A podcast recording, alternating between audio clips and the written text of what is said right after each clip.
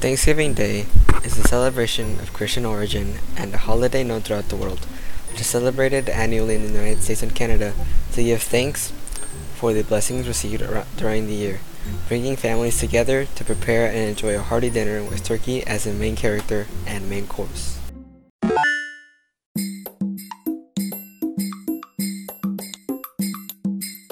Welcome to EducaKids where you will learn about curious facts and more. Stay tuned because today we will learn about Thanksgiving.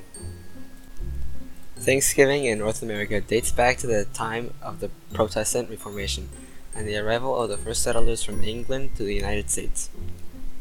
According to historical data, it originated in Plymouth, present-day Massachusetts, in gratitude by the settlers to natives of the Wampanoag tribe for having taught them techniques of growing corn, hunting, and fishing. This allowed the colonization community to prosper after a time of famine and disease. England during the Anglican Reformation, religious holidays were held corresponding to the Catholic calendar. Later reforms reduced the number of church holidays, being replaced by fasting days of Thanksgiving. The origins of Thanksgiving in Canada date back to the early 17th century in New France, celebrating the end of the harvest season and sharing the food with Aboriginal people in the region. This custom became a tradition with the European immigrants to Canada by the Irish, Irish, the Scots, and Germans. At present, it is a celebration practiced mainly by North America and Canada. It has spread to Latin American nations, such as Puerto Rico, which is a strong North American influence. The celebration of this significant day takes place in various countries around the world with the same meaning to bring family together and to give thanks and share.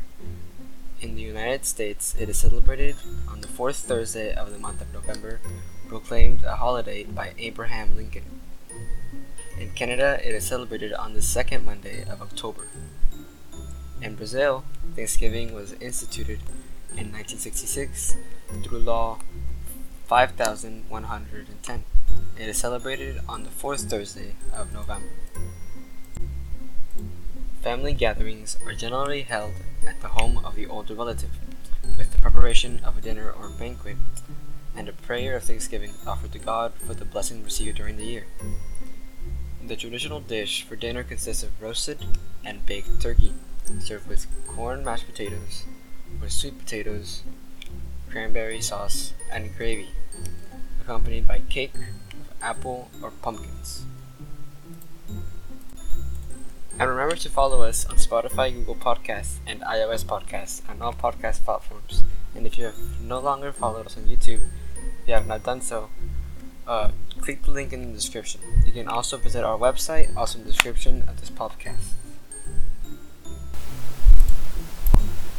Remember, keep on learning.